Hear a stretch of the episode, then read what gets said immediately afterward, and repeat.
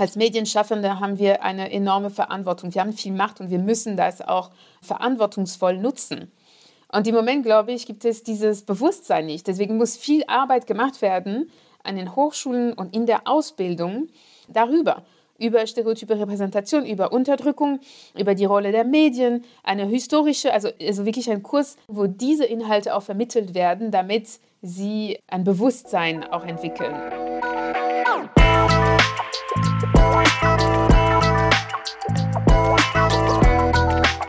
Macht's gleich. Weg mit Sexismus in den Medien. Ein Podcast von ProQuote. Herzlich willkommen bei Macht's gleich, dem ProQuote-Podcast über Sexismus in den Medien. Wir sprechen darüber, was wir als JournalistInnen dafür tun können, Sexismus in den Medien nicht zu reproduzieren. Wir tauschen Erfahrungen aus und besprechen, wie wir die Arbeitswelt am besten jetzt gleich gerechter machen können. Ich bin Liske Jags. Und ich bin Sarah Stendel und wir sind eure Hosts aus dem Vorstand von ProQuote Medien, dem Verein, der sich für Gleichberechtigung in den Medien einsetzt. Hallo Liske. Hallo Sarah. Bevor es losgeht, noch ein kleiner Hinweis. Am Anfang gibt es leider zwei, drei Minuten ein Störgeräusch zu hören. Die Haare unserer Gästin hatten sich am Mikro verfangen. Wir versprechen euch aber, es ist ganz schnell vorbei und es lohnt sich, dran zu bleiben. Ich habe heute gleich eine kleine Geschichte mitgebracht, die ich mit dir teilen wollte, weil die nämlich sehr gut zu unserem heutigen Thema passt. Und zwar, ich habe vor kurzem ein Interview geführt mit Colleen Ulmen Fernandes. Wer sie nicht kennt, das ist eine Moderatorin und eine Schauspielerin. Sie hat Migrationshintergrund, ähm, hat einen indischen Vater und eine deutsch-ungarische Mutter. So, jedenfalls hat sie mir erzählt, äh, sie war bei einem Fotoshooting für ein Titelbild und der Redakteur hat eiskalt zu ihr gesagt, also sie können wir nicht alleine auf das Titelbild stellen, da brauchen wir auf jeden Fall noch zwei blonde Frauen nebendran. Total Was? krass, oder?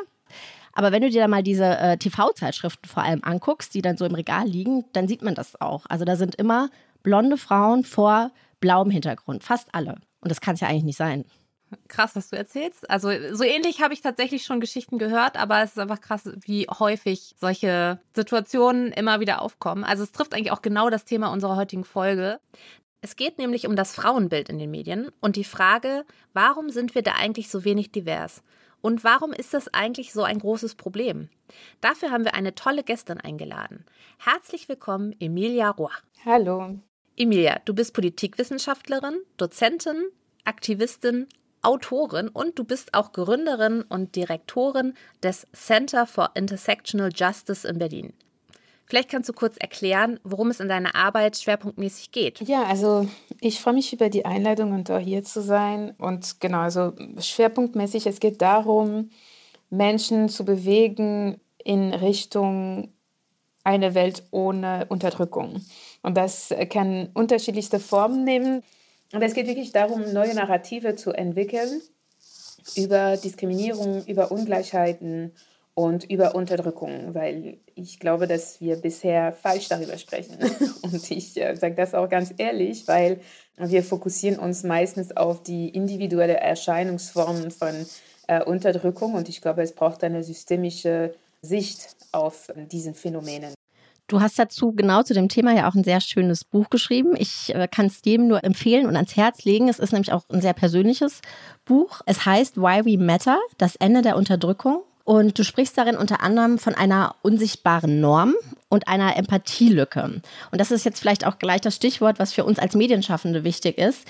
Vielleicht kannst du einmal erklären, warum es denn so wichtig ist, dass wir an Privilegien und an Vorurteile denken, wenn wir uns zum Beispiel jetzt so ein Frauenbild in den Medien angucken.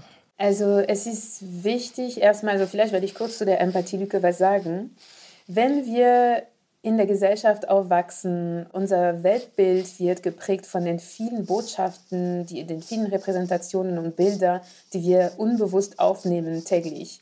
Und da sind wirklich Millionen und Millionen von Bildern, die wir seit der Kindheit aufgenommen haben. Und es gibt manche Menschen, die sehr repräsentiert sind in diesen Bildern, die sie aufnehmen. Und sie sind nicht nur repräsentiert, sondern positiv repräsentiert. Und da sind die Menschen, die der unsichtbaren, überlegenen Norm angehören. Und diese Menschen sind weiße Menschen, Männer, äh, Cis-Menschen, heterosexuelle Menschen, Menschen ohne Behinderung und Menschen aus der Mittelschicht und reiche Menschen. Alle anderen Gruppen, und es gibt auch Überschneidungen, also das heißt, es kann eine arme Frau im Rollstuhl, die auch lesbisch ist, etc. Ne? Es kann aber eine schwarze Frau, äh, die trans ist, etc.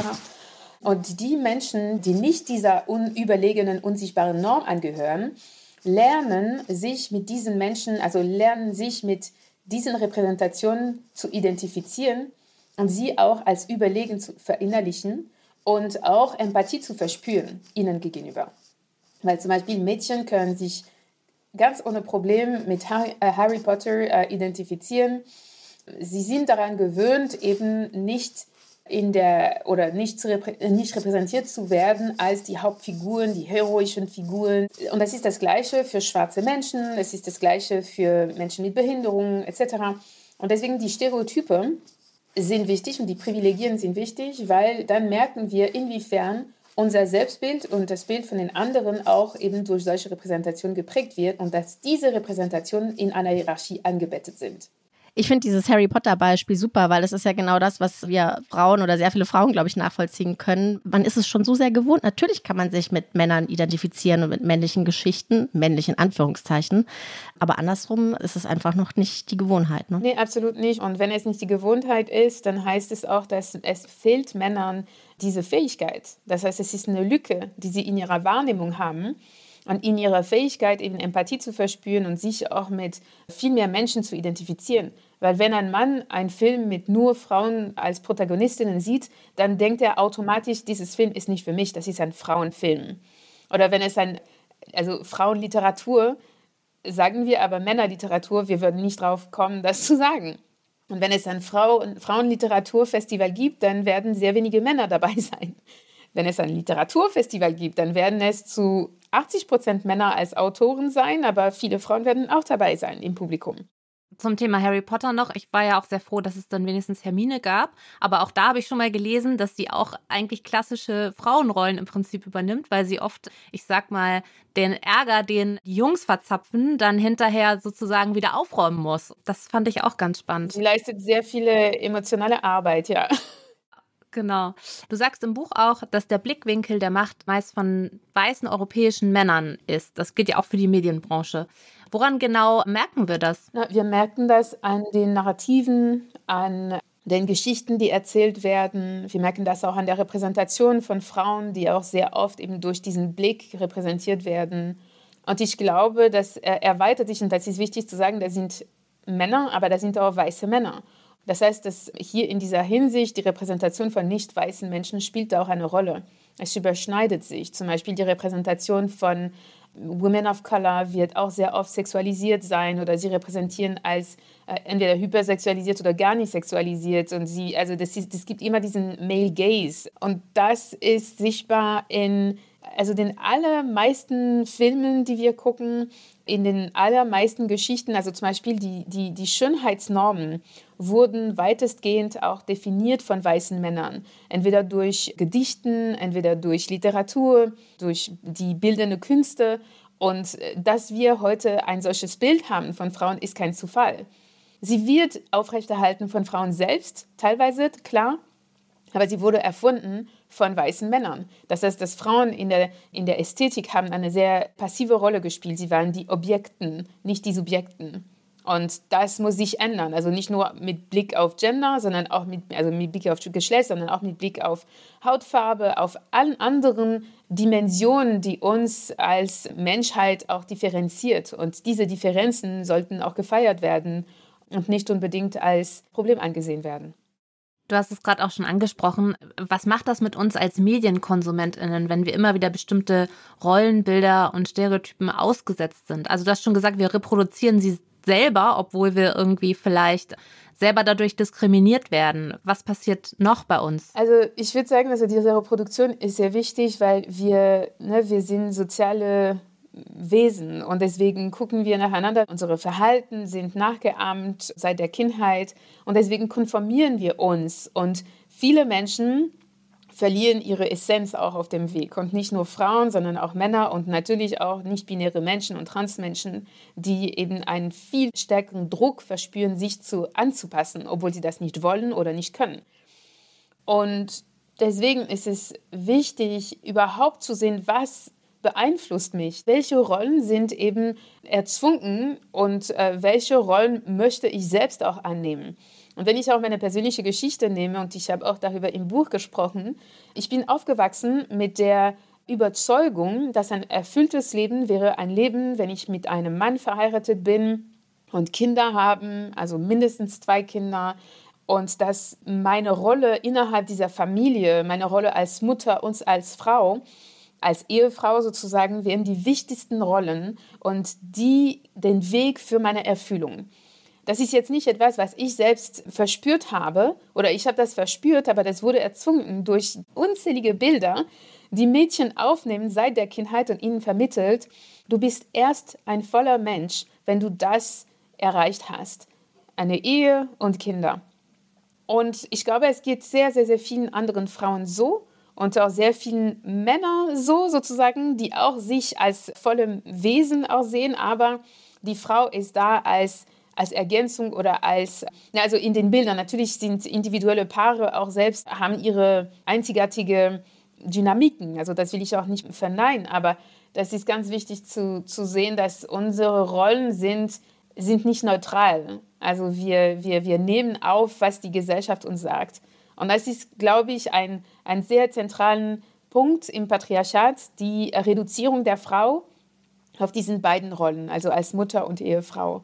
Und für die Befreiung, also die Befreiung vom Patriarchat für mich selbst, ist auch durch eine Infragestellung und eine Zerstörung von diesen Erwartungen. Und das war schwer, weil ich werde täglich damit konfrontiert, dass eine glückliche Familie ist eine Familie mit Papa, Mama, Kind, Kind. Und dass eben dieses Modell ist das präferierte Modell aus vermeintlich objektiven, neutralen Gründen. Und das ist es nicht.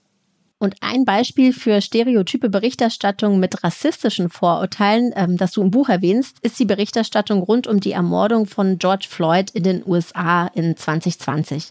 Kannst du das vielleicht noch mal kurz ausführen, was dir da aufgefallen ist?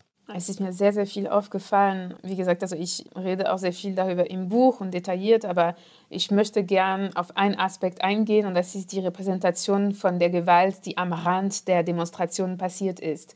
Und es gab ein, einen sehr äh, großen Fokus auf diese Gewalt, auf den Randalen in Anführungsstrich. Und das war für mich auch, es entspricht auch ein Stereotyp von schwarzen Menschen als bedrohlich generell und vor allem als bedrohlich, wenn sie für ihre Freiheit kämpfen wollen, wenn sie gegen Unterdrückung bekämpfen wollen. Und nicht, nicht zufällig sind Figuren wie Nelson Mandela oder Martin Luther King oder Rosa Parks sehr populär, nicht weil sie sich gegen Rassismus und gegen rassistische Gewalt engagiert haben, sondern weil sie eine gewaltfreie Rebellion geführt haben. Und das ist das, was wir heute feiern. Und wenn ich wir sage, das sind die Mainstream-Medien, das ist die Mainstream-Kultur, das ist eben die weiß dominierte Kultur. Und wenn wir die Black Lives Matter-Bewegung gesehen haben, anstatt äh, die Solidarität auszusprechen und wirklich an, an dem Inhalt, uns mit dem Inhalt zu konfrontieren und wirklich versuchen zu verstehen, okay, worum geht es bei Black Lives Matter als Bewegung? Was sind die Anforderungen? Was ist die Botschaft? Dann gab es ein, genau, einen Fokus auf die Randalen. Und wenn es weiße DemonstrantInnen sind, dann reden wir nicht von Randalen. Wir reden kaum über diese, diese Gewalt am Hand. Wir reden wirklich über, okay, was wollen sie? Was sind ihre Ängste? Was haben sie zu sagen? Und da sehen wir auch die Empathielücke. Es gab, glaube ich, auch sehr oft in den Medien den Versuch, Polizisten und Polizistinnen den Wort zu geben. Also das waren bisher fast nur männliche Polizisten, die die gute Polizisten in Anführungsstrich waren. Und dann hatten sie eine enorme Plattform bekommen in den Medien und sie waren die Guten, die auch gegen rassistische Polizeigewalt gekämpft haben. Aber anstatt eben die DemonstrantInnen einen, einen zentralen Platz zu, einzuräumen, wurden sie unsichtbar gemacht oder negativ repräsentiert. Das ist mir eingefallen und das war kein Einzelfall. Das ist natürlich, es ist ja eigentlich eine Kleinigkeit, dass man äh, quasi weiße Demonstrationen als Demonstrationen bezeichnet und schwarze äh, Demonstrationen als Randale bezeichnet. Ne? Das, das ist so. Ja, ja, absolut. Eigentlich nur ein Wort, was alles wieder in ein anderes Licht rückt. Genau, sprachlich eine Kleinigkeit, aber inhaltlich riesengroßer Unterschied, ne? Ja, absolut, weil also automatisch haben wir Bilder. Das ist nicht legitim. Randalen sind einfach brutal, gewalttätig und haben keinen Grund. Und ja, also ich habe die Zitat, äh, viele Zitaten auch aufgenommen in diesem Kapitel, weil es mir wichtig war zu sehen, dass es auch eine Taktik, das ist eine Strategie.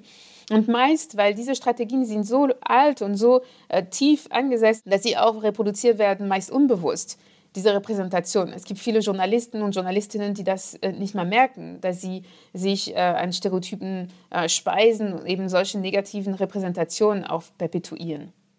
Da hast du mir jetzt eine super Vorlage für die nächste Frage gebaut, Emilia, weil ich möchte nämlich wissen, gibt es denn eine Möglichkeit jetzt als Journalistin, als Journalist aktiv an den Vorurteilen zu arbeiten? Also kann es zum Beispiel vielleicht auch eine Kontrollinstanz in Redaktionen geben oder irgendwas ähnliches. Ja, also wenn wir das machen, dann müssen wir wirklich mit einer Revolution, in, also mit, also keine Revolution, weil Revolutionen sind gut, sondern mit einem enormen Widerstand rechnen, wo es gesagt wird, so auf einer Redaktion, die Demokratie ist in Gefahr. Ich glaube, das ist sehr wichtig. Also sowas würde nicht funktionieren, wenn es nur darauf basiert zu kontrollieren. Ich glaube, es muss von den Menschen kommen, dass die selbst wissen, wir haben eine Verantwortung als Medienschaffende haben wir eine enorme Verantwortung. Wir haben viel Macht und wir müssen das auch verantwortungsvoll nutzen.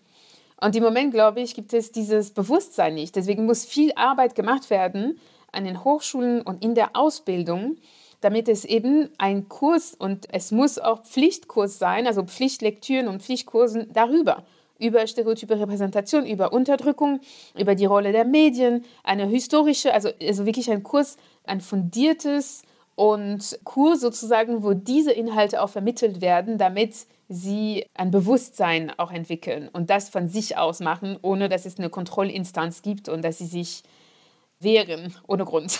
ja.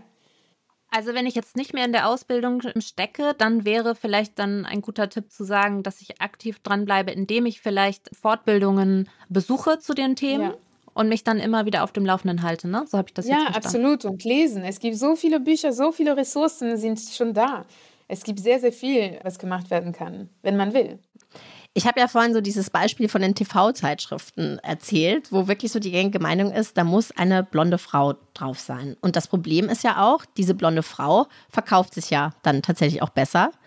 Woran liegt das deiner Meinung nach und wie, wie kann man das ändern? Weil es ist ja im Grunde wieder wie bei Harry Potter. Die Leute sind halt gewohnt, dass da eine blonde Frau drauf ist. Die Leute sind gewohnt, dass da eine blonde Frau ist und meistens, wenn, also es gibt viele, ja, viele Redaktionen, die auch Angst haben, dass sich die Zielgruppe verschiebt und dass äh, die Zielgruppe sich nicht mehr angesprochen fühlt.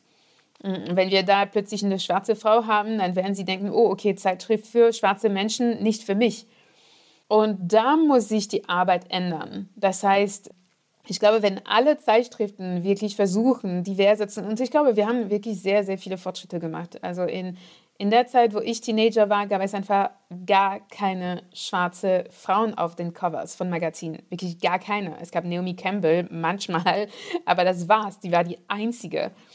Es verrät auch ein bisschen mein Alter, weil ich schon lange her, aber jetzt ist es, also ist es wirklich wir haben Fortschritte gemacht, aber immer noch gibt es den Eindruck, okay, wenn eine schwarze Frau da ist, dann muss unbedingt, müssen unbedingt auch weiße Frauen dabei sein. Also es gab jetzt im Vorgespräch ein Beispiel, was auch gefallen ist, und das ist kein Einzelfall. Nochmal, an sich sollte eine schwarze Frau repräsentativ sein dürfen für alle Frauen inklusive weiße Frauen. Also das heißt, eine weiße Frau, die eine schwarze Frau auf ein Magazincover sieht, muss sich auch selbst angesprochen fühlen und denken, ja, sie repräsentiert auch einen Teil meiner Erfahrung.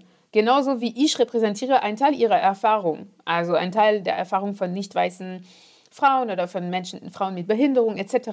Und dann können wir unsere Gemeinsamkeiten kultivieren und auch vor allem unsere Verbindung miteinander. In dem Wissen, dass wir die Welt auch in unterschiedlicher Weise erfahren und dass manche von uns auch mehr Privilegien haben als andere. Aber ähm, genau, diese Arbeit muss gemacht werden. Und ich glaube, die neue Generation, also ich habe sehr viel Hoffnung an sie, weil sie sind auch viel offener, was das angeht. Ich glaube, das hat auch mit den multiplen Bildern, mit denen sie konfrontiert sind, nicht nur in den Mainstream-Medien, Print und Online, sondern auch auf äh, Social Media auf jeden Fall. Tatsächlich ist bei Social Media ja manchmal aber auch noch ein Problem, nämlich der Algorithmus. Ich habe gelesen, dass auf Instagram zum Beispiel sexistische Bilder mit nackter Haut bevorzugt werden oder Werbung mit schwarzen Models bekommt häufig weniger Likes und wird auch oft deshalb vom Algorithmus wieder quasi nach unten gezogen. Du schreibst auch davon, wie du eine Zeit lang Fastenaccounts mit Frauen mit Afrofrisur gefolgt bist und dir plötzlich auch krausere Haare gewünscht hast. Also was bedeutet das eigentlich für unser Schönheitsbild von Frauen? Das bedeutet, dass wir sie erweitern, dass wir sie erweitern und dass wir nicht mehr manche Körper als schön und andere als hässlich. Und im Moment ist es noch der Fall und äh, es ändert sich nochmal, also es ist gut und ich merke auch die, diese, diese Verschiebungen. Aber das ist klar, schön ist dünn Schön ist weiß, schön ist äh, glatte Haare, schön ist auch ohne Behinderung.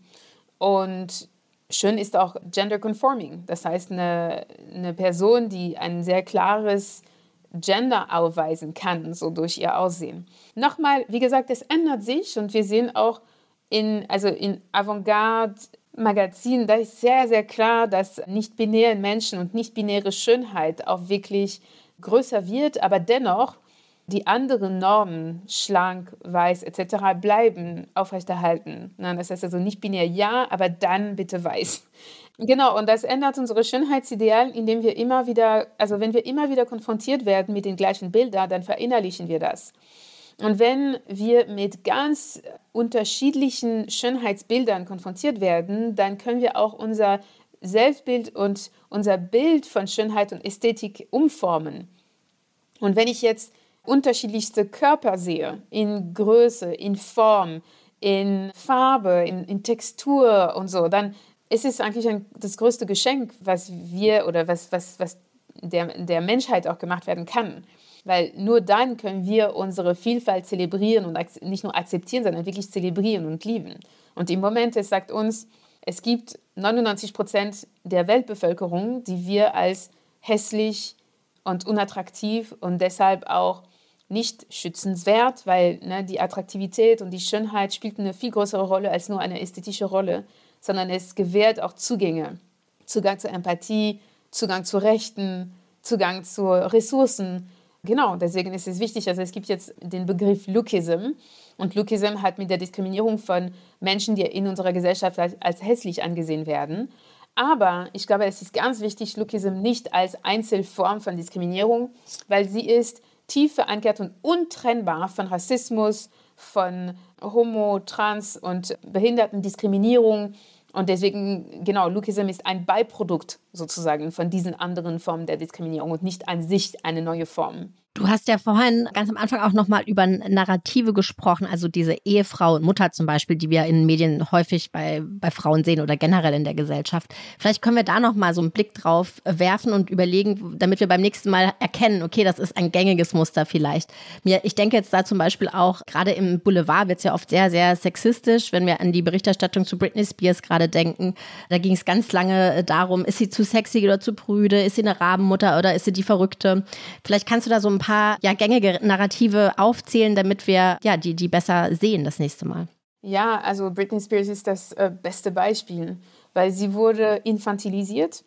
Das ist etwas, was sehr oft passiert bei Frauen. Und da sehen wir auch mit den äh, Schönheitsnormen von Frauen. Frauen sind attraktiv, wenn sie infantil sind, wenn sie kindlich aussehen, also ohne Haare, mit Lächeln, mit großen Augen, wenn sie eher petit sind, so klein, nicht zu viele Kurven. Britney Spears wurde infantilisiert, also, also tatsächlich ihre Rechte wurden ihr weggenommen und genauso wie vielen Frauen mit Behinderung. Also das ist jetzt keine Ausnahme und das passiert täglich, dass Frauen mit Behinderung eben kein, also nicht über sich selbst verfügen können und über ihre Rechte. Sie wurde, also die Bilder von hysterisch, also hysterisch ist ein, also es ist, es ist, keine, die, es ist keine Krankheit, es wurde erfunden vom Patriarchat, hat aber eine lange Geschichte und eine krasse Nachwirkung, weil bis heute nutzen wir auch dieses Wort. Und das ist sehr sexistisch und auch ableistisch und genau hysterisch, also sie war hysterisch, sie war so verrückt sozusagen. Das ist auch ähm, ableistisch, wenn die mentale Gesundheit von Menschen auch nicht ernst genommen wird und, und auch in einer Art und Weise dargestellt und porträtiert wird, die als unbehandelbar. Das ist, ist ein Zustand und sie gehört einfach weg aus der Gesellschaft oder gesperrt. Ihre Rolle als Mutter wurde auch unter die Lupe genommen. Das heißt, es wurde darauf zentriert, ist sie eine gute Mutter. Und das Ding ist, Britney Spears hat sehr, sehr viele von diesen Rollen in sich gehabt.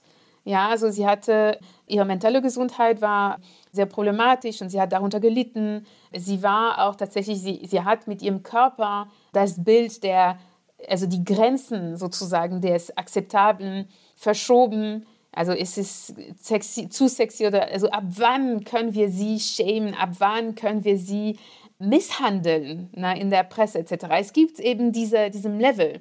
Deswegen, also ich rede oft und viel über, über, über Sexarbeit in meinem Buch gibt es auch ein ganzes Kapitel darüber, weil es eben direkt damit verbunden ist. Das heißt, die Repräsentation von Frauen, also von Sexarbeiterinnen im Film und im Fernsehen, dient dem Patriarchat. Dieses Bild, also die Stigmatisierung, erlaubt die Unterdrückung von allen Frauen. Solange wir in unserer Gesellschaft Sexarbeiterinnen stigmatisieren, dann werden, also werden wir als Frauen im Allgemeinen darunter leiden es gibt eine Grenze, die wir nicht überschreiten können und die uns auch eben sagt, wie wir unsere Sexualität ausleben sollten und wie wir uns verhalten sollten. Und die das Policing sozusagen, so die, die Kontrolle von Frauen unter sich, was mit Slut-Shaming zu tun hat, ist sehr, sehr stark.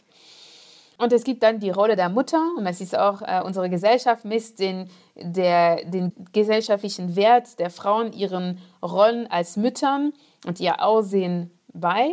Und bei Britney Spears ist es dann sehr klar, dass das alles hat dazu geführt, dass sie wirklich niedergemacht wurde von den Medien, dass ihr überhaupt kein Respekt eingeräumt wurde und dass sie überhaupt keine Freiheit hatte. Ihr Körper, ihr Leben gehörte der Öffentlichkeit. Also in der Tat auch ihrem Vater. Und das ist auch, ne, also das gehörte ihr nicht, sondern einem Mann, aber auch das gehörte der Öffentlichkeit. Und alle haben sich an ihre Geschichte gespeist, sozusagen, um diese Stereotype zu, zu, zu perpetuieren und, und dabei auch allen Frauen zu schäden. Und genau, das muss gesagt werden, dass solange solche Frauen wie Britney Spears nicht in Ruhe gelassen werden, dann sind wir alle in Gefahr.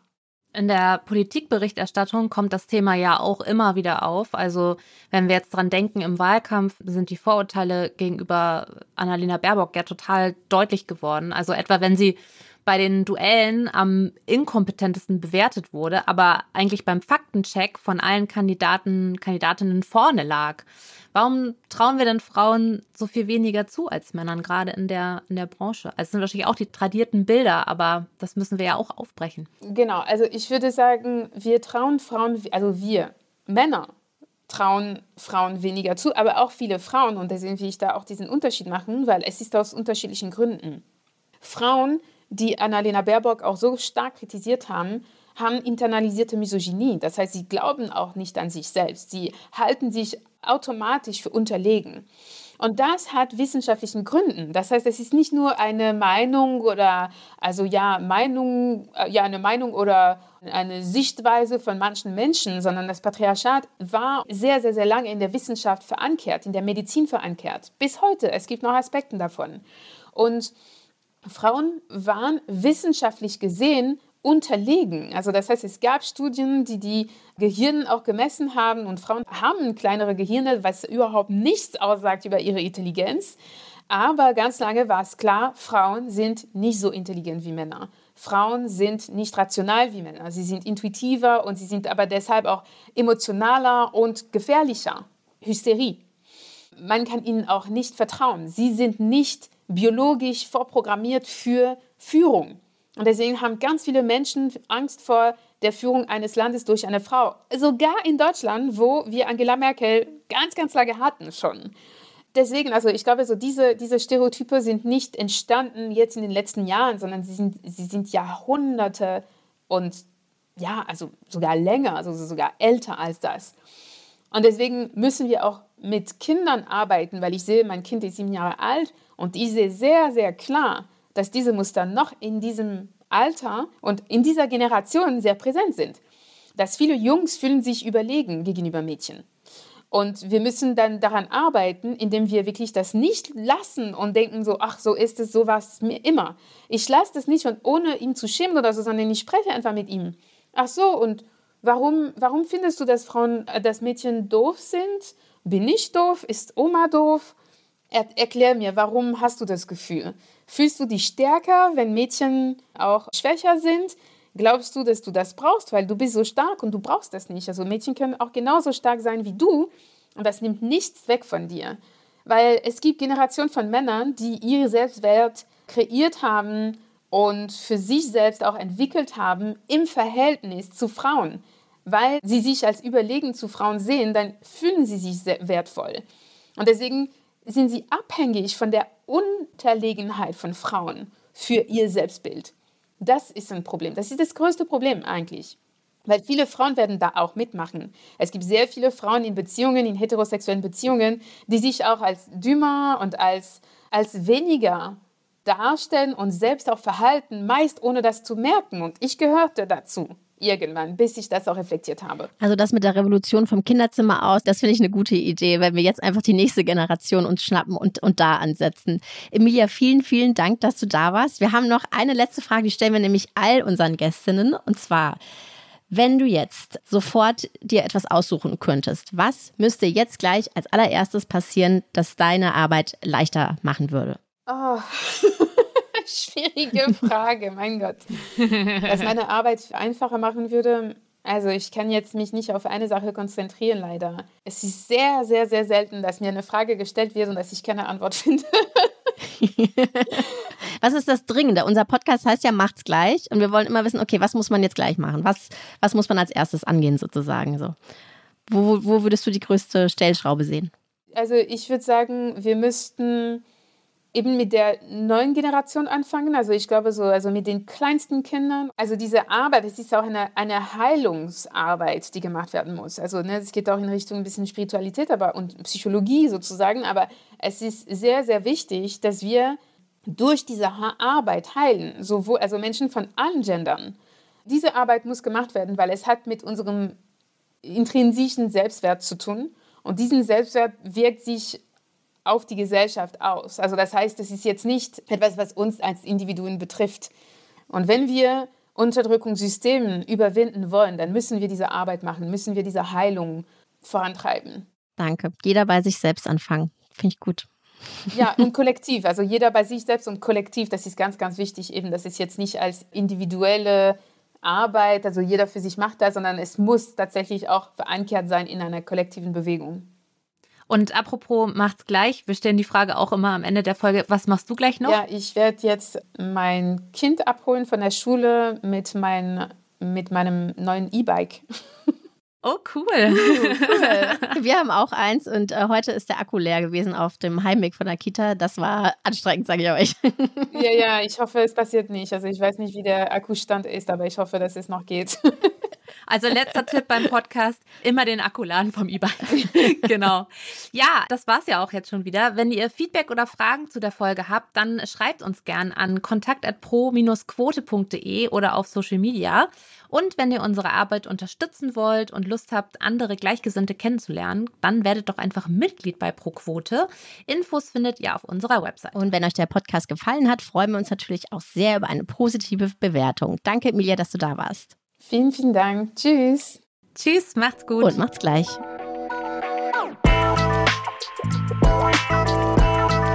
Macht's gleich. Weg mit Sexismus in den Medien.